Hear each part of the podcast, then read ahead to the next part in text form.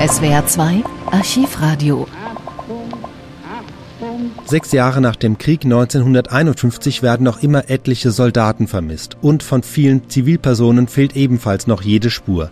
Um nach diesen Personen zu fahnden, werden Suchdienste aufgebaut, zunächst dezentral in den verschiedenen Besatzungszonen, schließlich werden die Suchdienste zentralisiert. Für alle vermissten Soldaten außerhalb Europas ist der Suchdienst Rastatt zuständig. Seine genauen Aufgaben schildert zunächst der folgende Bericht vom 20. März 1951. Anschließend hören wir, wie er bei den Suchen vorgeht und arbeitet. Sie wissen, dass im März 1950 durch einen Erlass der Bundesregierung im ganzen Bundesgebiet eine Registrierung a. der Wehrmachtsvermissten, b. der Zivilvermissten durchgeführt wurde. Die Unterlagen dieser Registrierung stehen nunmehr den im Suchdienst tätigen Organisationen zur Verfügung.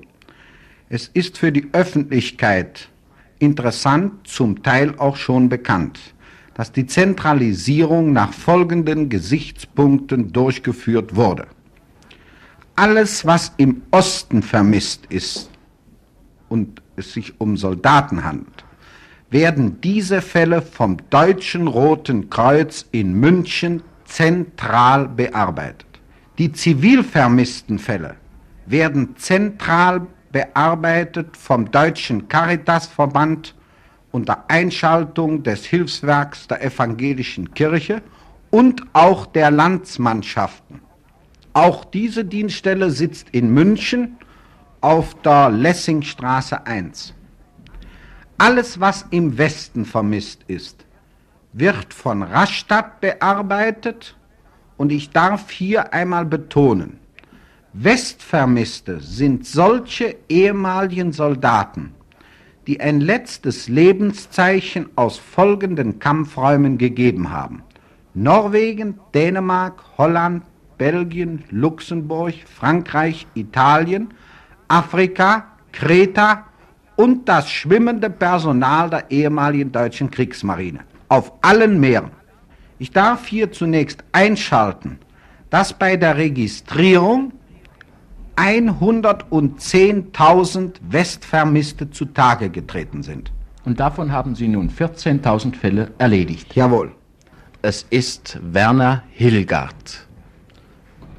Er ist geboren am 12.03.1924 in Breslau, also in Schlesien, und er ist ledig, war kaufmännischer Angestellter und war zu Hause in Breslau, Märkische Straße.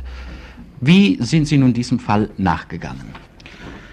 Die Angehörigen dieses Vermissten wohnen heute in Straubing, Niederbayern, Artilleriekaserne. Also Sie sind Flüchtlinge. Jawohl.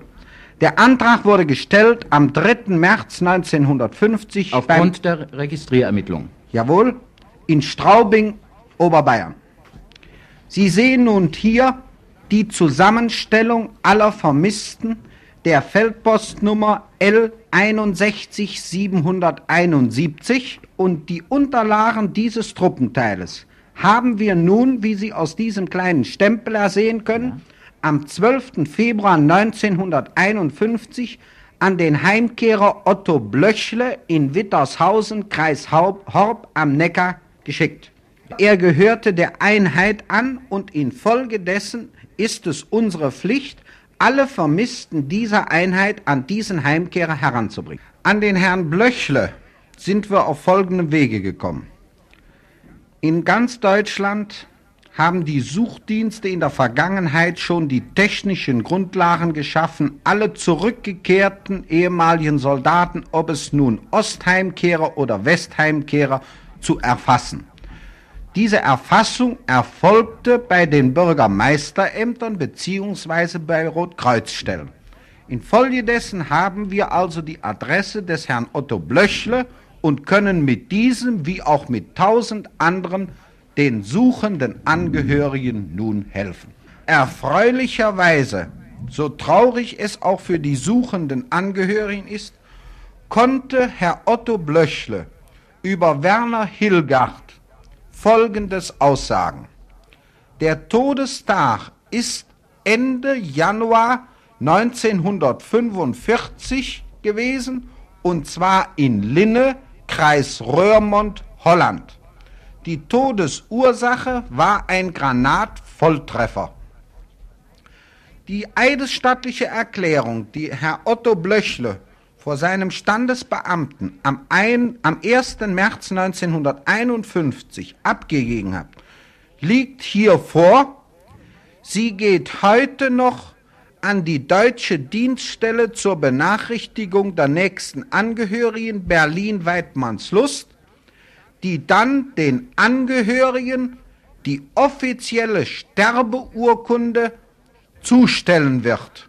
Alle ehemaligen deutschen Soldaten, die in den vorhin genannten westlichen Kampfräumen äh, gekämpft haben, bitte ich dringendst und inständigst, sofern Sie glauben, dass Sie etwas über ehemalige Kameraden sagen können, Ihre Anschrift umgehend nach Rastatt unter Nennung Ihrer alten bzw. letzten Feldpostnummer hierher zu geben. Sie helfen tausenden Familien, das Schicksal ihrer Vermissten zu klären. Es erübrigt sich also, nachdem diese Unterlagen bei Ihnen hier zentral erfasst werden, dass die Angehörigen weiter in der Gegend herumschreiben, sich auch unnötig an Sie hier in Rastatt wenden. Ja, nicht nur an mich, sondern auch an die anderen Stellen. Wir vom Suchdienst haben die Bitte, dass alle Angehörigen von Vermissten, ob es sich nun um Wehrmachtsvermisste oder Zivilvermisste handelt, nicht mehr an die im Suchdienst tätigen Organisationen schreiben, falls sie im März 1950 bei ihren Bürgermeisterämtern oder damit beauftragten Stellen den Vermissten haben registrieren lassen. Der folgende Bericht wird neun Tage später, am 29. März 1951 gesendet und geht noch mehr darauf ein, wie die Suche nach den Vermissten konkret vonstatten geht. Herr Hellemeyer, Sie haben meinen Kollegen, den Ingenieur und mich heute Morgen, als wir zu Ihnen zur Suchdienstzentrale Rastatt kamen, um uns zu erkundigen, nach welchen Methoden Sie Ihre vermissten Nachforschungen anstellen, überrascht, wirklich überrascht. Mein Kollege wusste noch seine alte Feldpostnummer und sie äh, gaben ihm auf Anhieb innerhalb weniger Minuten, man muss es wirklich schon sagen, Auskunft, wer von seiner Einheit noch vermisst ist. Und das Erstaunliche, die Aussage meines Kollegen bringt sie weiter in dem Bemühen, um das Schicksal dieser Vermissten festzustellen. Nun meine Bitte an Sie, nach welchen Grundsätzen arbeiten Sie, wie ermitteln Sie die Ergebnisse, die Sie dann den Angehörigen zuleiten lassen? Bei dem Fall Ihres Kollegen handelt es sich um einen Italienfall. Ich möchte Ihnen unser Arbeitssystem aber an einem anderen Fall noch erläutern. Sie sehen, Herr Albrecht, ich habe hier Suchantrag nach einem Hans Joachim Dickert, der in Danzig-Langfuhr geboren ist. Sein Vater wohnt heute in Warfen in Schleswig-Holstein und er hat am 1. September 1939 in Danzig gewohnt.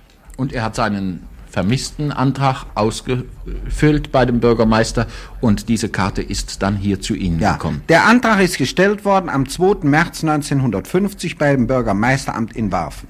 Sie sehen, auf der Registrierkarte ist vermerkt, am 10. Januar letzte Nachricht von der Westfront. 1945. Wir haben nun in der französischen Zone aus unserer früheren Arbeit noch eine Kartei der in der französischen Zone bestatteten deutschen Soldaten. Beim Vergleich der Registrierkarten und jede Registrierkarte, die wir in Rastatt besitzen, wird mit dieser Gräberkartei verglichen. Sehen Sie hier eine Gräbermeldung der Gemeinde Heckhuscheid, Kreis Brüm. Also das ist in der Eifel. Die hat das Grab eines Oberleutnant Hans-Joachim Dickert, geboren 11.11.21 in Danzig. Die Anschrift der Angehörigen war diesem Begräbnisort nicht bekannt.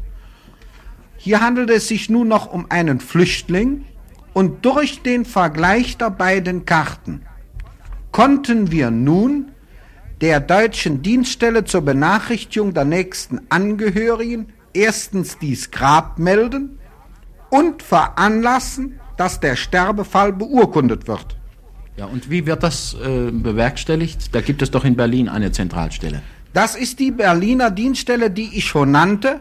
Aufgrund der Gräbermeldung, die mit der Registrierkarte übereinstimmt, hat die deutsche Dienststelle am 24. Januar 1951 dem Standesamt 1 Berlin W15 den Fall zur Beurkundung angezeigt und am selben Tag sind die Angehörigen durch eine Postkarte mit der Nummer D 34775 benachrichtigt worden. Die Angehörigen wissen also gar nicht, dass die Erledigung dieses vermissten Falles durch den Suchdienst Rastatt erfolgt ist. So traurig die ganze Sache um diesen Oberleutnant Dickert nun ist, so zeigt sie uns doch etwas Erfreuliches, dass durch die Zentralisierung im Suchdienst nun endlich eine Zentrale geschaffen worden ist, in der verantwortungsbewusst und so schnell wie möglich jeder Fall, soweit das überhaupt nur angängig ist, erledigt wird. Alles, was heute im Suchdienst geschieht, fußt auf der Registrierung 1950 und die Angehörigen, die später in die Bundesrepublik zugezogen sind, haben auch heute noch immer die Gelegenheit, die Registrierung nachzuholen. Ich darf deshalb zum wiederholten Male die Bitte aussprechen, dass die Angehörigen von Vermissten nunmehr nicht an Suchdienste schreiben. Wenn registriert worden ist, besitzen wir die Unterlagen. Bedenken Sie bitte, jeden Brief, den wir bekommen, müssen wir lesen. Und diese unnötige Arbeit geht uns verloren an der anderen Arbeit. Das können wir uns mit unseren beschränkten Mitteln nicht leisten. Die suchenden Angehörigen können versichert sein. Es geschieht alles, was menschenmöglich ist. Am 31. Oktober 1951 wird der Rastatter Suchdienst aufgelöst. SWR 2 Archivradio Viele weitere historische Tonaufnahmen gibt es, thematisch sortiert, unter archivradio.de.